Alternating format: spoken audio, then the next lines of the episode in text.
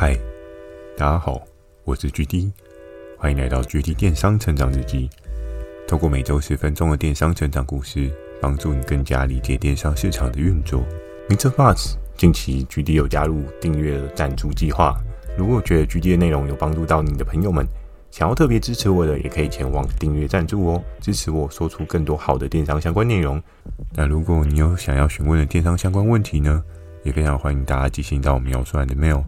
或是你可以在留言板留言给我，Firstory 也有推出新的语音留言功能，期待大家可以给我更多不同的建议。好的，正式进入今天的主题。今天的这个主题呢，要继续跟大家讲到这个致命的错误，延续上集三号之后的故事。这个三号的故事，在我自己脑海里也是印象蛮深刻的，毕竟。人生第一次经历双十一的洗礼，是没有想到会走得这么的刺激，走得这么的惊险哦。那在当时延续上期的前情提要呢，有讲到后面我去找到 S 哥去做商品的一些策略布局规划，因为在当下的整个环境状况呢，是觉得可能 W 姐这边无法再支撑下去。因为毕竟有工厂跟没有工厂的状况，它的成本落差其实也是会有一定的差距哦。所以在那时候，我不得不做一些对应的调配，去维持住我这个领地、我这个产品销售的时间周期。那今天要很详细的跟大家聊到这个致命的错误哦。有时候，我觉得不管是在电商的生活当中，或者是你的人生的经历当中，有时候很多当下局势判断都会影响到你后面的赛局哦，也会影响到你接下来该怎么做、该怎么走。那在那个时候呢，整个的赛局状况是怎么样呢？我还是简单的跟大家描述一下。那当时已经是第二次，我跟 W 姐的这个商品提案呢。已经被 Tank 第二第二次的挑战书哦。那挑战书的送递呢？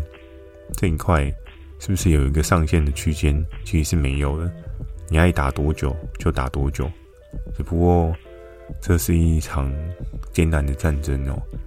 那也是因为它的水准跟它的水位相对比较高，所以不免我必须得找 S 哥出马。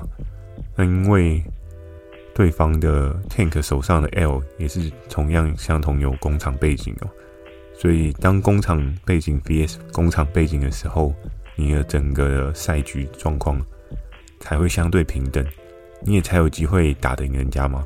就像假设你今天在跟人家比腕力好了，一个每天都在做重训的人，跟一个每天都在跑步的人，那个腕力的力道差多少？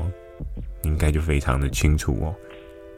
那你今天要挑一个打手，总不好挑一个比较瘦、比较竹竿的人去帮你打吧？那应该会有一定的实力的悬殊落差。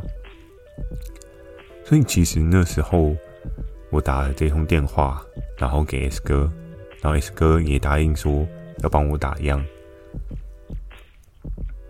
那整个故事的结构状况之下呢？听起来，我相信很多的听众朋友一定觉得，诶，OK 啊，你今天也找到一个很强的打手，对不对？打手也是打手，没有任何问题啊。那到底是什么地方决定你犯了致命的错误呢？很早之前有一集我有跟大家聊到，S 哥没有你想象中的这么简单。如果大家还有印象的话，或是没有听过那集的人，也可以稍微去复习一下。其实，在当时的整个态势呢。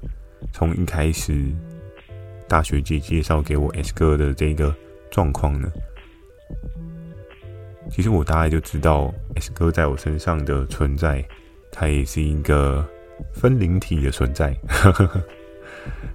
哎，有看过《哈利波特》的人应该就知道分灵体吧，对不对？他也是同时经有多家的公司，然后在不同的业务上面游走，然后去得到一个效益极大化的。合作伙伴呢？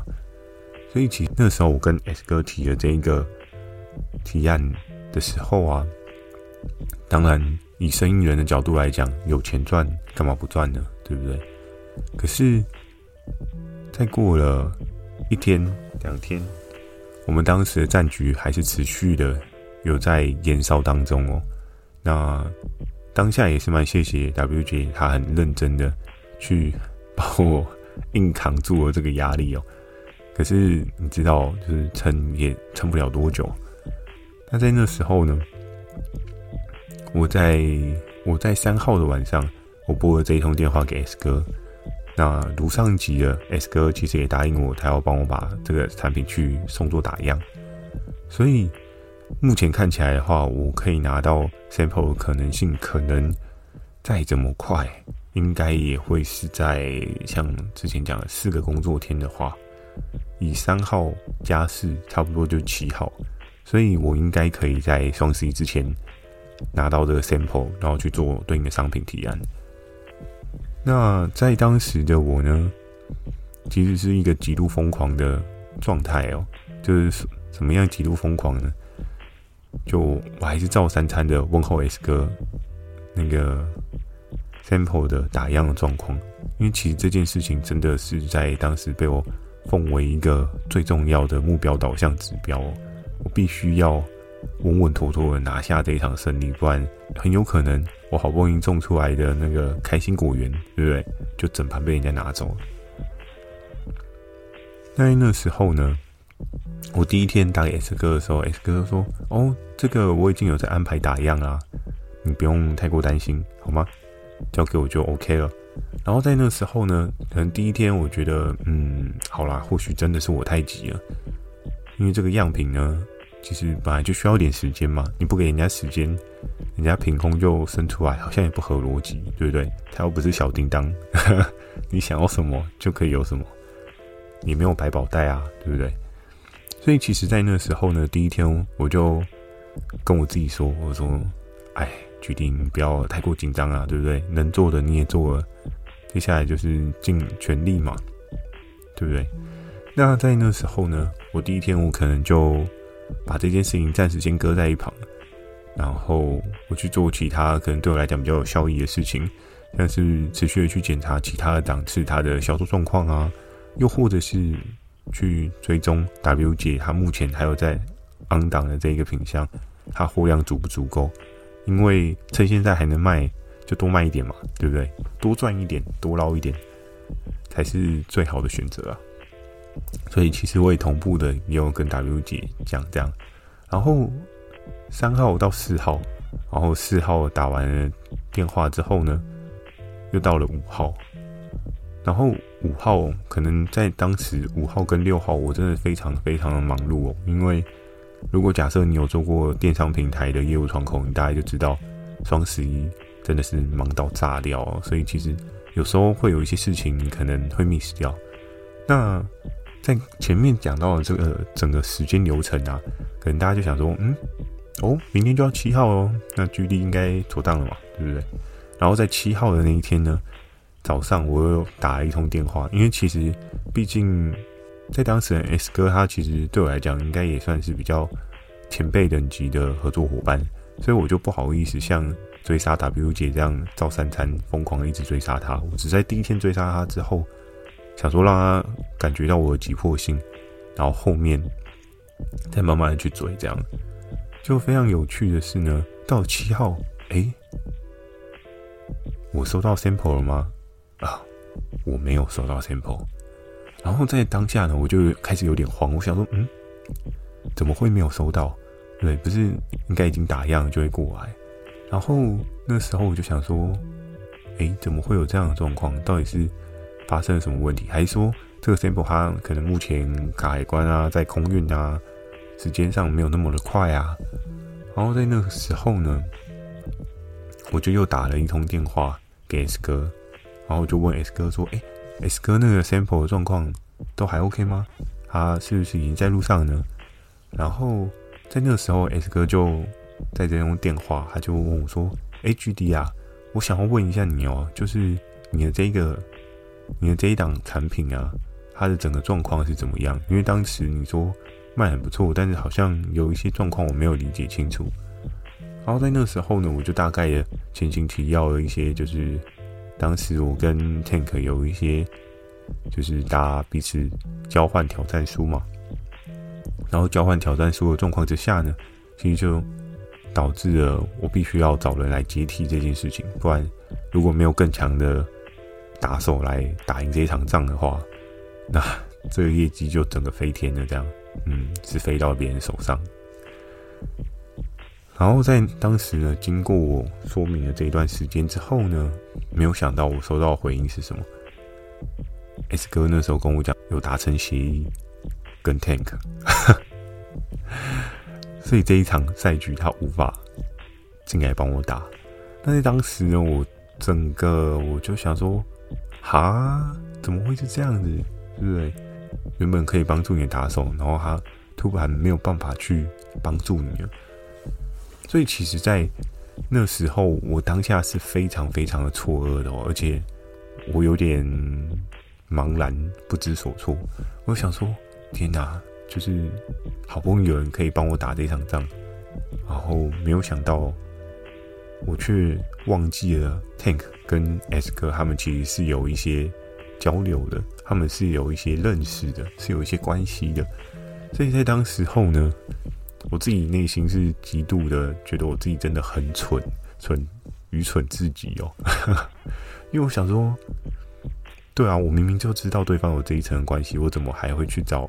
就是中间共同的合作伙伴来去做竞争的这一个动作，然后所以在这个时间轴上面呢，我也 delay 了几天有其他发展的可能性，因为我把所有的可能都压在 S 哥上面哦。所以在那时候呢，我只记得那一天的我好像有点失去了重心，就在想说：哎，天哪，我完全没有办法在。执行今天的工作内容，因为我会觉得，天哪，我最重要的商品提案，竟然就要即将消失在我眼前哦。然后在那个时候呢，我自己压力是十分十分的大哦，就是因为你没有，因为你已经可以预料到自己没有办法打到最后。那在那个时候呢，这个错误的教训，其实也给我狠狠的。一击重击哦，因为其实，在电商这个领域当中，大家都说电商的世界其实很小，左转右转，你可能都会遇到认识的人。当然，现在可能还好，没有这么容易遇到，因为毕竟整个市市场的饼又变得更大嘛。可是相对来说呢，总是还是会有一些人际网络的重叠性的问题哦。那那时候，我自己就跟我自己讲，想说，嗯，所以这一件事情真的就只能到这边了吗？我还没有什么其他的解方？其实，在前述跟大家讲过的，我手上的所有的筹码，所有的合作伙伴，我到底还有谁可以来做这件事情？我到底还有谁可以帮助我？我到底还有什么样的策略？可以让我不要受伤的这么严重。那在那时候呢，我记得那一天下班后，我搭车回基隆的路上，其实，在那个车程哦，我觉得时间过得蛮快的。为什么？因为我一直都在深思我刚刚所提到的这些问题。我在思考的是，那我应该要怎么样去应对这样的挑战？我该如何让自己放宽心去接受这场战败的事实哦？那我应该还能做什么？所以其实这样的声音一直一直的在我当时脑袋里面一直转，一直转，一直转。然后我一直去思考还有谁，还有谁，还有谁。所以之后真的是一个相对非常无助的状态哦，因为必须要额外提到一点是。在当时，其实我也碰巧突破了一百的框架，但其实之前也有跟大家提到，你不是说碰到一次一百就没事哦。当如果掉下来的状况，还是会有很高的机会会被 review 的。所以之后我自己的心理压力是非常大。当你好不容易突破某个瓶颈之后呢，你又掉了下来，那到底该怎么办？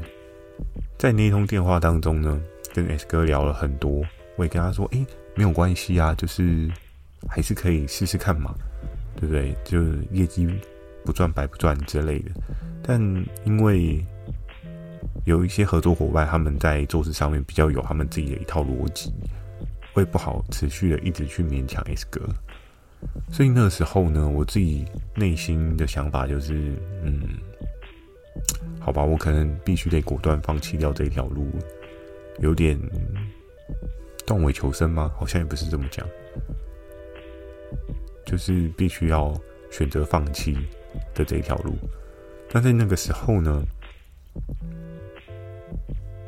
这件事情对我的影响也还蛮深刻的，因为我觉得有时候在一些资源配置的状况之下呢，其实真的要好好的思考一下。对应的配置后面会不会有其他的变动因素的影响？所以好不容易有可能打赢的战争，就因为你下错一步棋，后面就全盘失去了。整个时间轴是非常的紧凑，因为你今天必须要打样，你今天打样还必须要有对应的寄送运输，这段时间是非常非常的紧凑。那确实在我手上。真的没有对应的合作伙伴可以像 S 哥做到这样的 level，所以那时候呢，我就只好接受了这个惨败的事实。那这件事情呢，还有没有后续的发展？嗯，我决定留在下一集再跟大家说。又来，还没说完。其实下一集就真的是小小的结局，小小的结尾。但是故事嘛，总是都会曲折离奇，总是都会有很多值得学习的地方。这一次的经验当中啊，我也更能够深深的思考自己的未来的每一步路，包含我每一次在跟合作伙伴去沟通一些策略操作的时候，我自己也会去看得更加全面。所以你说这一次失败，是一个人生最大的污点吗？嗯，我觉得人总是都会有蠢的时候，包含我自己也会有蠢的时候，所以我觉得这一件事情很难说。但是经过我这一次蠢之后呢，你有没有把这个教训记在心里，然后下次去排除它？我觉得这件事情是更加重要的。那也因为它呢，我自己在整个的电商操作机遇上面呢。有了一些更不一样的看法，有一些更进阶的技能。那这些技能呢，在后面故事也渐渐的会再跟大家讲。好，那今天这一集致命的错误呢，不知道有没有帮助到大家有一些对电商不同的看法。那最后还是要说，如果你有想要询问的电商相关问题呢，非常欢迎大家寄信到我描述栏的 mail，或是你可以在留言板留言给我。呃，First Story 也有推出新的语音留言功能，讲几句话给我也是一个很棒的选择哦。期待大家可以给我更多不同的建议，我会在 Facebook 跟 IG 不定期的分享一些电商小知识给大家。记得锁定每周二晚上十点的《GD 电商成长日记》，祝大家有个美梦，大家晚安。